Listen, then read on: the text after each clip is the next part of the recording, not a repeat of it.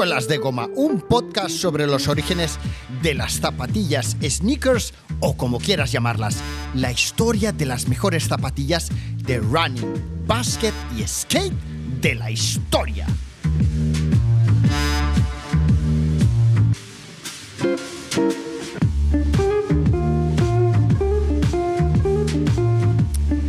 En los 80 los atletas, los boxeadores, los jugadores de golf, los corredores de fondo y larga distancia y los jugadores de baloncesto dejaron de ser los únicos embajadores de las marcas de calzado deportivo. A lo largo de la historia de Converse, aparte de los deportistas, ya habían sido decenas de actores los que habían aparecido en las grandes superproducciones de Hollywood luciendo en las escenas principales un par de zapatillas All-Star. Pero iniciados los 80s, un tipo de voz rasgada, con pelo largo rizado y pantalones tejanos de pitillo, se convertiría en uno de los primeros, podríamos decir, sneakerheads de la historia de las mejores zapatillas de la historia. En 1984, Megadeth saludaba a su público en uno de sus conciertos de thrash metal y Dave Mustaine, el líder, cantante, guitarra del grupo, saltaba al escenario con unas Converse Star Tech.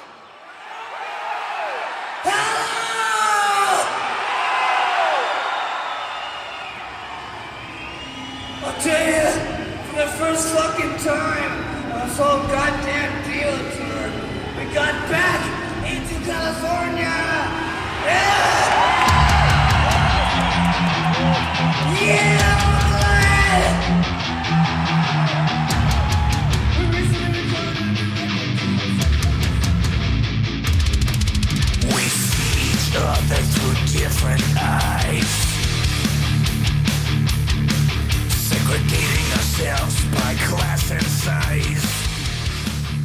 cambiamos el básquet y el running por rock, guitarras y zapatillas rotas de los 80s.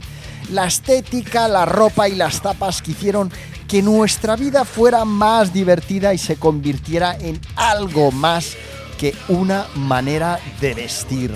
¿A que sí? En el 81, Eddie Van Halen aparecía en un reportaje en un editorial luciendo un par de Nike Waffles. Red Hot Chili Peppers hacía lo propio en el 85 calzando Jordans. Axel Rose con Converse Weapon. Iggy Pop con Air Max. Que suena raro, Iggy Pop con Air Max, que era más de llevar botines o zapatos, bueno, en fin, o zapatillas de lona, ¿no? Pues Iggy Pop se puso unas Air Max. Y los New Kids on the Block, aunque no eran unos tipos muy duros, eh, aparecieron, por ejemplo, en el, no- en el 89, a finales de los 80, por ejemplo, con Air Trainers, con Nike Air Trainers. Todos ellos, todos ellos aparecían con zapatillas deportivas en sus giras promocionales y en sus conciertos. Pero fue Dave Mustaine, cantante y guitarra del grupo de metal rock Megadeth, junto con los componentes del grupo, quien y quienes más y mejores zapatillas han lucido a lo largo de toda su carrera. Sobre todo Dave. Dave se mantuvo siempre a la última, luciendo en sus conciertos y videoclips y reportajes y fotografías y de todo en las últimas y mejores zapatillas de baloncesto, sobre todo Nike. Y es que la espectacularidad de las zapatillas, de las botas de baloncesto Nike de los 80s y 90s eran justo lo que buscaba Dave para completar su look de tejanos de pitillo ajustadicos, camiseta negra, manga eh, corta o recortada, eh, con un prim metalero y una cazadora de piel negra. Y ya en los 90s, con los mismos jeans, no sé si exactamente los mismos, pero ya con camisetas de colores flúor, pantalones a veces también cortos y con una riñonera a la cintura. Y eso sí, con Jordans en los pies. Las Dunk, las Nike Air Pressure, las Jordan, las eh, Air Tech Challenge de André Agassi. Todas estas tapas acompañaron a la estrella de Megadeth a lo largo y ancho del planeta. Y todos los metaleros, todos los metaleros que los seguían a través de las revistas y acudían a alguno de sus conciertos no podían evitar fijar sus ojos en los pies del cantante y en los de alguno de los componentes del grupo. Really, nigga? ¿Y qué pasó? Pues que las Converse All Star y las John Smith de lona comenzaron a perder protagonismo. Los heavies que podían, los que podían, comenzaron a buscar zapas más voluminosas que las zapatillas que habían llevado hasta entonces. Tenían que ser zapas de básquet técnicas por aquel momento, modernas, tenían que ser de bota y a ser posible Nike o Converse. Pero en nuestro país, mediados los 80 llegaban pocos pares y había que tener una pequeña fortuna ahorrada y encontrar una tienda que tuviera tu par de zapatillas Nike o Converse técnicas. De modo que los que querían comprarse las Nike, en algunos casos acabaron comprándose las J. Hyber, las Homa o las paredes. Y al cabo de un tiempo resultó que fueron estas y no las americanas las que acabaron convirtiéndose en señal de identidad de los jóvenes de familias trabajadoras españolas a los que les gustaba la música heavy. ¿Qué dices de este hombre? Se ha vuelto loco. Nuestra cultura es la que es, la del bar. Tan solo había que comprarse un tejano ajustado cualquiera, una camiseta a ser posible negra, imprimirles un dibujo metalero en el pecho y conseguir unas zapas en el mercadillo. Uno de los heavies que yo conocí en la mili, hice la mili en Segovia, quería trabajar como su padre en la SEAT. Y es que en el 84 SEAT acababa de lanzar el Ibiza. Este es el nuevo SEAT Ibiza Junior. Un coche con todo el carácter de quien lo conduce. Esa gente que demuestra el poder en silencio. Con la fuerza de un El motor 27 de abril de 1984 salía de la factoría de la zona franca de Barcelona el primer SEAT Ibiza de la historia. Un SEAT Ibiza de color rojo. Os pondré la foto en redes sociales. Y detrás del rojo había uno blanco, rojo y blanco. Esos fueron los dos primeros SEATs que salieron de la cadena de eh, fabricación de Zona Franca, o por lo menos esos fueron los que quisieron los de SEAT que salieran en la foto promocional. El primero rojo y el segundo blanco. Seguramente el rojo el más llamativo y el blanco el más fácil de vender. Bueno, el Seat Ibiza fue uno de los modelos fabricados en España o ha sido uno de los modelos Seat fabricados en España más vendidos y exportados en la historia de la marca. El Seat Ibiza era el coche de moda entre los jóvenes. Tenía un precio de entre 600.000 y un millón de pesetas. Un millón ya sonaba, ¡guau! Un millón. Se anunciaba con estos eslogans, a ver si os acordáis. Pasión por la tecnología. Déjese llevar por el SEAT Ibiza. Hecho para su gente. Estos eslogans ahora suenan, bueno, no sé, a lo mejor alguno de ellos todavía funcionaría. Pasión por la tecnología. Bueno, en el 92 SEAT, ya habían pasado unos años, SEAT hizo la versión del Ibiza, hizo el SEAT Ibiza Olímpico. Y SEAT, de hecho, apoyó los Juegos Olímpicos de Barcelona 92, lanzando eh, varios modelos que arrasaron en ventas entre, ya no solo entre jóvenes, sino también entre adolescentes y familias primerizas. Y es que yo creo que había como un modelo para cada uno de ellos, ¿no? Estaba el Ibiza, que seguramente era el, más eh, de los jóvenes, el- el primer coche, el coche guay, el Marbella, que ya era un poco el, el coche ya, oye, ya, ya tengo trabajo y ya empieza a ser respetable.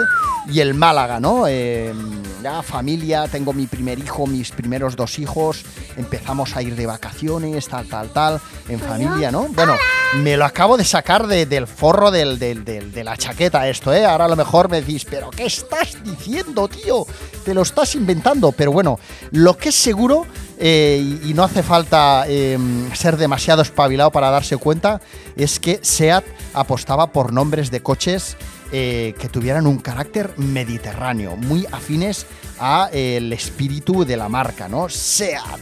Muy bien, bueno, pues ahora lo que vamos a hacer tras habernos paseado por la factoría de Zona Franca junto al Mediterráneo, junto al litoral de Barcelona, nos vamos a ir hasta el Prat, nos vamos a coger un avión, pero ahora eh, nos vamos a subir el avión con mascarilla y un pote pequeñito de gel y nos vamos a cruzar, tal y como hemos hecho ya en, alguna, eh, en algún programa anterior, nos vamos a cruzar el Atlántico para aterrizar en Nueva York y desplazarnos en metro hasta la Madison Avenue.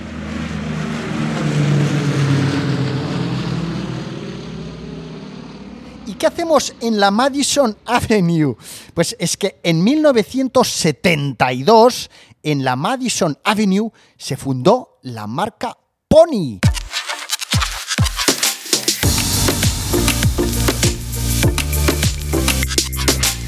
Eh, que bueno, si no lo sabes, pues Pony, ¿a qué te suena? Pues te suena a, caballo pequeño simpático, ¿no?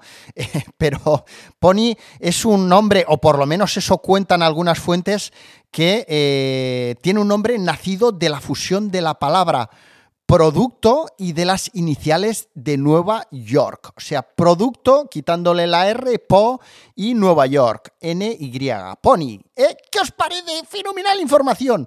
Bueno, Pony, la que se convirtió en una de las tres marcas más vendidas de Estados Unidos y en una de las principales marcas deportivas del mundo, con un volumen de ventas en los 80 que alcanzó los 800 millones de dólares, que eso ya os digo yo, que eh, ahora es un pastón, pero en su momento lo era muchísimo más todavía, fue creada por Roberto Müller, un veterano de la industria deportiva eh, que bueno, había sido bueno, había sido responsable de Levis, por ejemplo, en Argentina, contó con los derechos eh, para producir las zapatillas Ewing Athletics de Patrick Ewing eh, y fue presidente de Reebok en los años de gloria de la marca cuando Shaquille O'Neal era la máxima figura de la, de, la marca americana, ¿no? O sea, mm, Roberto Müller no, sona- no sonará o no sonaba, pero fijaros que era un tío que estaba muy metido en la industria, ¿no?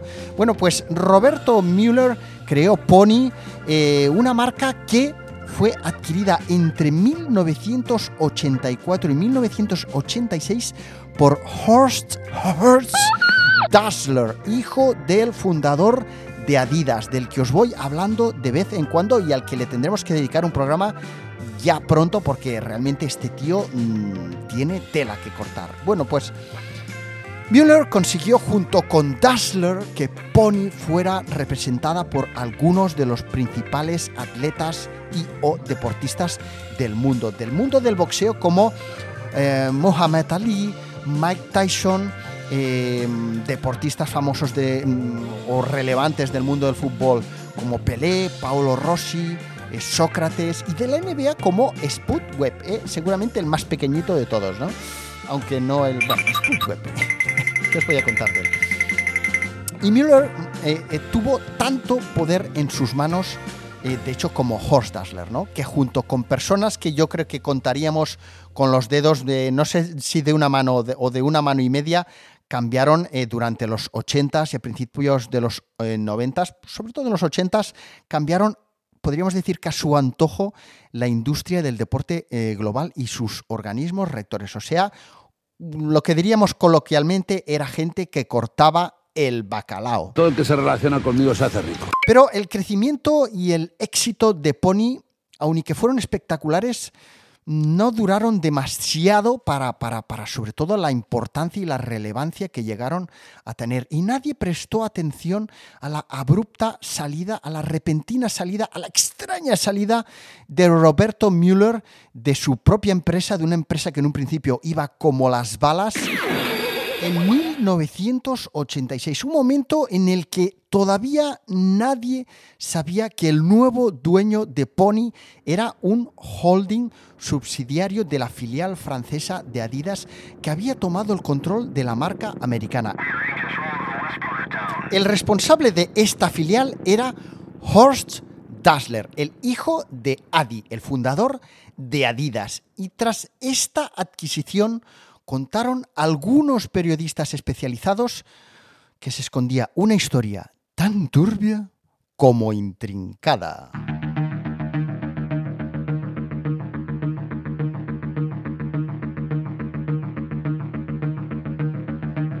Report suspicious activities and call 911 for immediate response.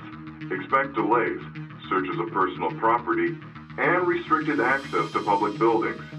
Expect traffic delays and restrictions. Para entender la magnitud de lo que estaba en juego en aquella operación, deberemos detenernos brevemente en la figura de Horst Dassler. Apenas unos años mayor que Müller, el hijo del fundador de Adidas compartía con su padre Adi su obsesión por los deportes y el calzado, pero sus aptitudes para los negocios eran notablemente superiores a las de su padre. Si bien Adidas era ya desde mediados de los años 50 la marca deportiva más importante del mundo, la empresa no tenía ni de cerca el poder que llegó a tener en las décadas siguientes de las manos de Horst.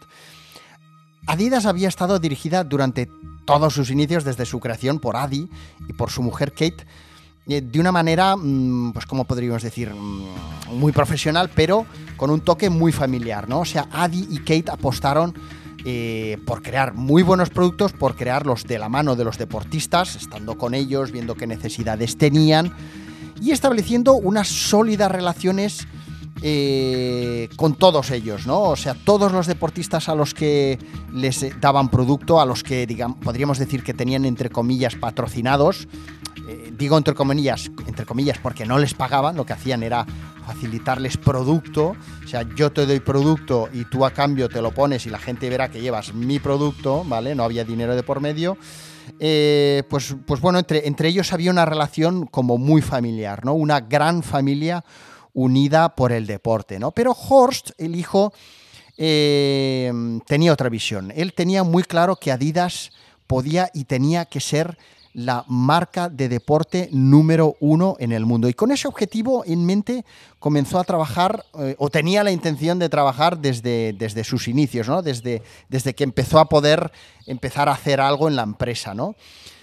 Pero, pero el carácter y la ambición que tenía Horst, pues claro, era, era muy distinta a la de los padres y los padres lo que hicieron es convencerle de que se fuera a Francia a crear una filial, ¿no? Eh, era un poco en plan, bueno, vamos a tener entretenido al chaval y le vamos a decir que se vaya a Francia y que abra allí una, una filial de Adidas eh, y así, oye, le tendremos un poco alejado de los negocios importantes de la empresa y él podrá hacer lo que él considere que ha de hacer allí, ¿no? ¿Vale? Entonces era un poco, bueno, ahí va a crear algo, seguramente no va a ir más allá, va a estar en Francia, va a estar el tema controlado y tal, pero Horst se estableció en Francia a mediados de los 60 y lo que sucedió fue muy sencillo, amigos míos. En pocos años, Adidas Francia era más poderosa que la central de Adidas en Alemania. O sea, que Adidas Global. ¿eh? O sea, lo, que era la, la, filial, lo que en teoría iba a ser, por decirlo de alguna manera, una oficinilla, resulta que se había acabado convirtiendo en mucho más importante y más relevante que Adidas eh, Alemania, ¿no? que Adidas Global.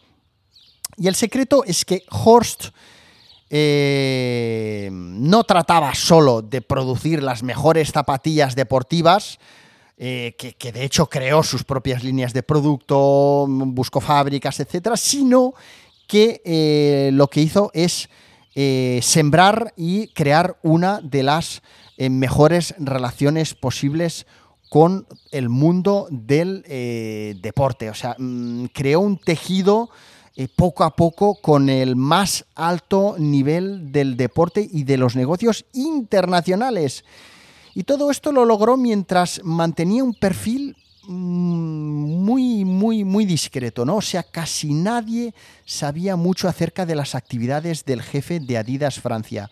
Pero para tener una idea del poder de Horst Dassler, basta con decir que tuvo un rol muy importante en la transformación llevada, por ejemplo, por Joao Havelange o Havelange en la FIFA y por Juan Antonio Samaranch en el Comité Olímpico Internacional.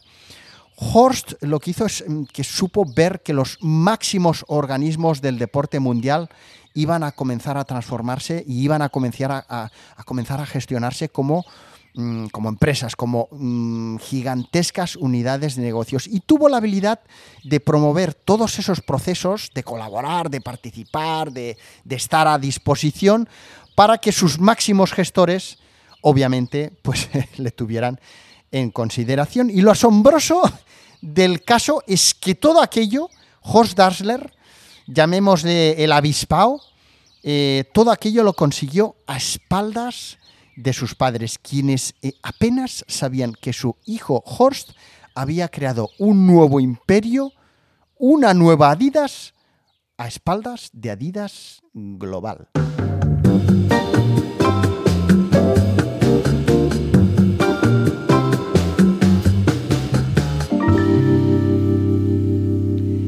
Para disimular el tamaño y el poder de la nueva y poderosa Adidas Francia, Horst Dassler necesitaba gente a su alrededor que le ayudara a borrar algunas de las huellas de lo que hacía.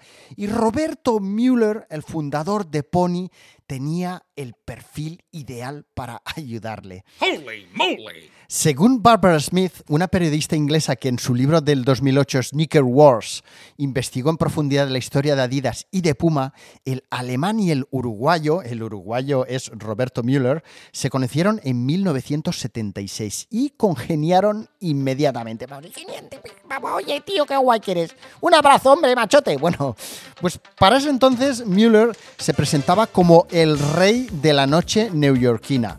Mujeres, dinero, lujo, coches guapos, boliches, petacetas, bueno, de todo. Y Dassler, que era, pues, mm, como todo lo contrario, ¿no? Discreto, mm, bueno, corpulento y tal, pero bueno, un tío más, más, más discreto, más en la sombra, más tal, eh, pues se sentía muy cómodo trabajando con gente así, teniendo cerca gente así. De hecho, Dassler ya hacía años que era socio de André Gelfi, otro personaje, otro aventurero corso que merecería mm, también su propio libro, bueno, de hecho creo que lo tiene, pero que le servía a Dassler para tener el control desde la sombra de eh, las marcas Arena y Lecoq Sportif. Bueno, pues cuenta Barbara Smith en su libro que Müller, Dassler y Gelfi se reunieron en un yate anclado en el Mediterráneo, muy cerca de Monte Carlo, y que muy pronto acordaron la entrada secreta del alemán en la marca Pony. El éxito ulterior de la marca americana se explicaría entonces por el poder y la influencia de Dassler, pero dicha situación generó también conflictos entre los socios y en el 85 es cuando Müller se bajó del barco y Pony quedó en manos de Horst Dassler. La revista americana Footwear News publicó entre 1984 y 1985 una serie de artículos dedicados a investigar qué sucedió en torno a toda aquella historia, destapando que Pony fue creada en Canadá y no en Nueva York. Pero esta es otra historia.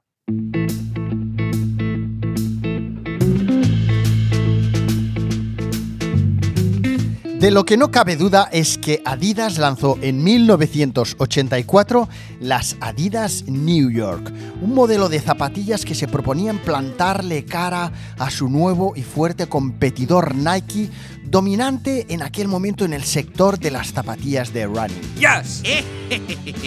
¿Y qué mejor manera de ganar a su competidor en el epicentro de los Estados Unidos que hacerlo con un modelo que homenajeaba a la mítica maratón de la ciudad de los rascacielos?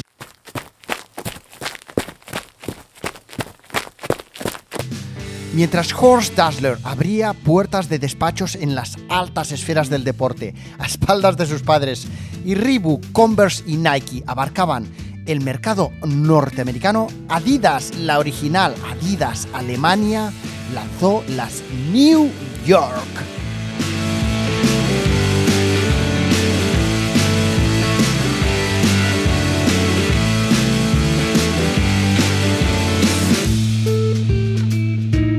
Las New York no tuvieron mucho éxito entre los estadounidenses Y no fue hasta que llegaron las LA Trainer para los Juegos Olímpicos de 1984 que Adidas comenzó a hacerse más notorio en los pies de los corredores norteamericanos.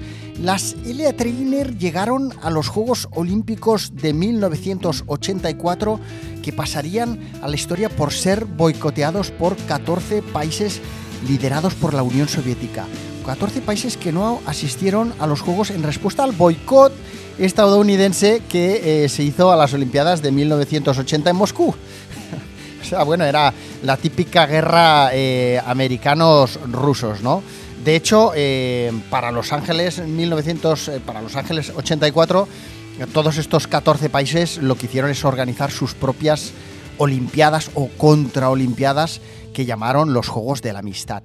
Bueno, pues junto con las LA Trainer, las mínicas LA Trainer que venían con sus tres tubitos eh, elastómeros, em, tubos eh, amortiguadores que se podían intercambiar en el talón y las eh, New York llegaron ese mismo año, en el 84, las Boston, otras zapatillas apodadas con el nombre de eh, una ciudad y de una prestigiosa maratón, en este caso la maratón de Boston. Otra maniobra más de los eh, de Adidas para conseguir llegar al corazoncito de los americanos. Esta vez, por eso, con unas zapatillas que tenían una imagen que transmitía más modernidad, más garra y más tecnología que las New York. Las New York eran bueno, tenían eh, la malla de la que ya os he hablado últimamente, que contenía la suela EVA, estaban hechas mm, con buenos materiales, pero eran de color gris, la suela era toda mm, monocromática, en fin, era un poco discreta, ¿no? Bueno, muy en la línea de lo que hacía Adidas y muy en la línea de lo que se había hecho hasta, hasta inicios de los 80, donde empiezan a aparecer eh, el nylon y los colores vibrantes y Nike y otras marcas empiezan a hacer cosas más llamativas, ¿no? Bueno, pues las Boston se diferenciaban de las New York por estar confeccionadas combinando tejidos, piel, nylon, eh, en varios tonos de azul, unos tonos de azul muy atractivos y con tonos rojos eh, y con unas suelas compuestas eh, donde se podían distinguir dos bandas o dos zonas rojas en la puntera y un bloque oscuro en el talón, ¿eh? que eran las zonas que mm, quería resaltar Adidas como zonas donde la suela estaba reforzada en cuanto a amortiguación, en cuanto a flexibilidad, etcétera, ¿no? Bueno, pues, pues eran unas zapatillas bastante más chulas que las Nueva York y esas sí que empezaron a funcionar mejor. Pero ese mismo año eh, Adidas lanzó dos zapatillas eh, de las que os hablé en mi segundo programa, en mi segundo podcast, eh, que eran las espectaculares Adidas Fire, que eran un invento un poco del tebeo que se sacó Adidas de la manga. venían en una bolsita con varios tacos de espuma con diferentes, con distintas densidades.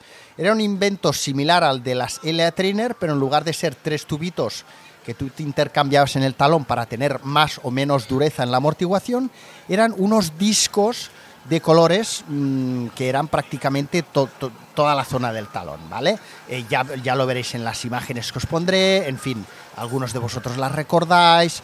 Bueno, en fin, era un invento, mmm, bueno, bastante, bastante chulo en cuanto a concepto, poder cambiar todo el talón por un talón más blando o más duro, pero bueno, era un poco engorroso y bueno, eh, lo típico, lo que os he dicho siempre, tener, ya sabemos todos, que tener cositas por ahí guardadas para irlas intercambiando y ahora cojo esta pieza y lo saco y lo meto y a ver qué tal es. La gente somos muy, muy perezosa, se nos pierden las cosas, eh, ahora ya no sé dónde están los discos, total, que aquello, bueno, mmm, no pasó, no pasó digamos que no ha pasado a la historia como el gran inventazo de Adidas, ¿no? Aún y que, bueno, era, era un progreso, era una manera de vender avances y tal. Y otra zapatilla de la que eh, también os hablé en mi segundo podcast eh, es la mítica Micro Pacer, una zapatilla que eh, se llamaba así Micro por, por incorporar un microcomputador y Pacer en referencia a los corredores que marcan un ritmo determinado eh, en la carrera para ayudar a otros a seguir un ritmo determinado, a cumplir sus metas. ¿no? Bueno, eran unas zapatillas carísimas que como ya os dije en su momento, yo vi por primera vez en una zapatería, una zapatería en Lérida que me dejó alucinado porque mm, aparte de que eran carísimas, 22.000 pesetas, o sea, aquello era, si unas zapatillas eh, de 11, 13.000 eran caras, pues imaginaros casi el doble, pues bueno, eran alucinantes porque era, ostras, unas zapatillas que tienen un reloj parecido al Casio de calculadora que, que todos queríamos que está en la lengüeta de la zapatilla, sale un cable desde la lengüeta al talón. ¿Eso qué hará, no? Bueno, para mí aquello, claro, como yo era jovencillo y no corría, mi padre no nunca había salido a correr, mi padre era de hacer submarinismo, esquí acuático, este tipo de deportes, eh, salir a correr, no salía a correr nunca, y yo, por lo tanto, tampoco, ¿no? Con lo cual aquello yo no sabía ni para qué era, pero me pareció espectacular, ¿no? Bueno, pues aquellas zapatillas, bueno, al final no dejaba de ser un reloj que te daba un, pues una serie de informaciones. eh, te daba la distancia que habías recorrido, eh, la distancia total, la velocidad media, las calorías quema- quemadas aproximadas, el tiempo, lógicamente, que habías estado eh, haciendo deporte. No era muy práctico porque era un relojito que estaba en la lengüeta. Tú, claro, si mirabas, o sea, tú no podías ir corriendo como haces ahora y mirar el reloj y ver qué ritmo llevas, etcétera, porque era un relojito que estaba en la lengüeta de la zapatilla. Pues te tendrías que haber parado, agachado, mirar el pie. O sea, que yo no lo hacía nadie, supongo. Eh, lo que hacías era cuando llega, o sea, salías a correr, le dabas al botoncito Start. eh, aquello era un podómetro que te iba contando pasos y sobre aquella información te daba el resto de información. Una vez tú le habías introducido peso, etcétera, ¿no? Te daba unas estadísticas aproximadas. Y tú cuando parabas, cuando habías llegado al sitio, a tu casa, donde fuera, pues le dabas al botón parar y eh, pues bueno, ahí estaba toda la información contenida, ¿no? Pues bueno, eh, Micropacer pues sí que han pasado a la historia con unas zapatillas memorables por su estética, por su estética rompedora, por su idea, mm, bueno, incorporar un reloj, técnica, tal. Mm, No, tampoco era una zapatilla que pesara mucho más. Y sorprendentemente, no sé si os habéis puesto algunas alguna vez, es una zapatilla que la ves y es relativamente voluminosa, además la lengüeta con el reloj mm, es una lengüeta que es con velcro porque tapa eh, toda la zona de la azada y piensas, eso no va a flexar, vamos, ni para atrás, eso tiene que ser más duro que la piedra. Y para nada, o sea, es una zapatilla, yo tengo dos versiones de las Micropacer, las OG del 84-85, o sea, soy un eh, afortunado y tengo la reversión que, es, que ha ido saliendo, han, ido saliendo varias versiones a lo largo de los años, muy pocas han salido con el material original, porque han hecho muchos inventos en plan fashion. Y bueno, en fin, yo tengo unas de ellas y son muy, muy, muy cómodas, tanto, tanto a nivel de lengüeta, ya os digo, flexan perfectamente bien, como a nivel de suela, ¿vale? O sea que, que bueno, un gran invento, una virguería impensable en la primera media parte de la década de los 80. Pero nosotros hemos empezado el programa hablando de los heavies. Yo os puedo decir que yo era heavy, mm, pero un poco, un poco de, de fachada, ¿vale? Yo era un heavy de fachada. Oh no! Pero bueno, los heavies no llevaban las micropacer. La- los heavies no llevaban ese tipo de zapatillas. eh, y además, ni Homa, ni Hyber, ni J. Hyber, ni Paredes tenían intención de sacar nada parecido a, las micropacer o algo de eso, ¿no? Para ser heavy tenías necesariamente que escuchar música heavy para ser auténtico, si no, pues eras un poco como yo, que escuchaba Michael Jackson, eh, Madonna o, o no sé qué más. Eh, pero bueno, para ser heavy, por lo menos lo que tenías que hacer era aparentar que eras heavy, ¿no? Entonces, para, para aparentar que eras heavy tenías que, eh, pues, pelo largo, relativamente largo, poco descuidado.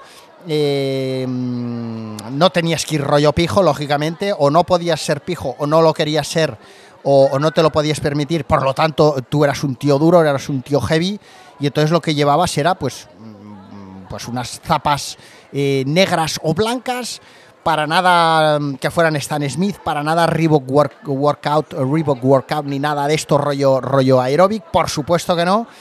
Tenías que llevar una camiseta eh, con un estampado serigrafiado, ahí rollo calaveras o algo que, que- en mi caso imprimían muy cerca de mi casa en las Ramblas, eh, en el- la mítica JBP, que ahora se ha cambiado de local. Eh, y bueno, eh, y unos tejanos ajustados y eso, y unas bambas de básquet, de marca a ser posible, y así era, si eran de marca eras la hostia, y si no, si eres un tío bacarra y auténtico y de barrio, pues de mercadillo. Yo digo de mercadillo pensando en las jomas y en las jomas, en las J. Hyber y paredes, que ahora veo que las venden en los mercadillos, en las zapaterías también, pero bueno, las venden en los mercadillos. Probablemente aquí todavía no habían llegado otras zapatillas que también eh, salieron en el 84 que eran de básquet. Ostras, qué mal pronuncio, amigos míos, me como las letras. Bueno, otras zapatillas que salieron en el 84 que fueron las Fila T1 o T1, aparecieron, ya os digo, a finales del 83 como las primeras zapatillas que hacía una marca italiana de moda creada por los diseñadores, ahí vamos, Pierluigi Ronaldo y Alessandro Galliano, eh, que las incluyeron en su primera colección White Line Collection. Esas zapatillas seguro que no las vimos aquí, unas zapatillas muy auténticas, muy yankees, eh, triunfaron en los Estados Unidos, triunfaron en Italia, lógicamente. Ningunos probablemente de los que estáis escuchando el podcast, eh, tampoco seguro que en aquel momento os hicisteis una foto de vuestro look, eh, mm, look pijo, look eh, heavy, look macarra. Seguro que ninguno os hicisteis una foto para subirla a Facebook, a pesar de que Facebook eh, ya se había inventado en el 84. M- Mark Zuckerberg inventó el Facebook en el 84. Pero llevarais lo que llevarais, supiéramos o no que Facebook existía, fuerais practicantes de jogging, os molara ir de un rollo de otro, supierais o no de tecnología, lo que seguro que hacíais, lo que seguro que hacíais o habíais hecho en algún momento era ver el equipo A. En 1972, un comando compuesto por cuatro de los mejores hombres del ejército americano fueron encarcelados por un delito que no habían cometido. No tardaron en fugarse de la prisión en que se encontraban recluidos. Hoy, buscados todavía por el gobierno, sobreviven como soldados de fortuna. Si tiene usted algún problema y si los encuentra, quizá pueda contratarlos. El equipo A.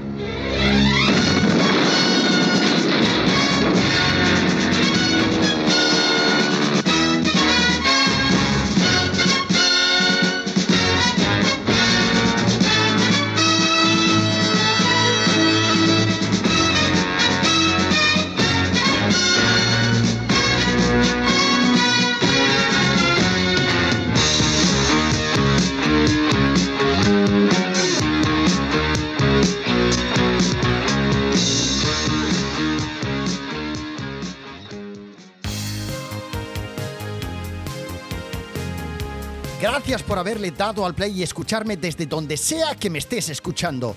Si te gusta Suelas de Goma, suscríbete y dame tu feedback en Apple Podcast con una valoración 5 estrellas y un comentario. Si me escuchas desde iBox, Spotify u otras, dale al like y deja también tu comentario.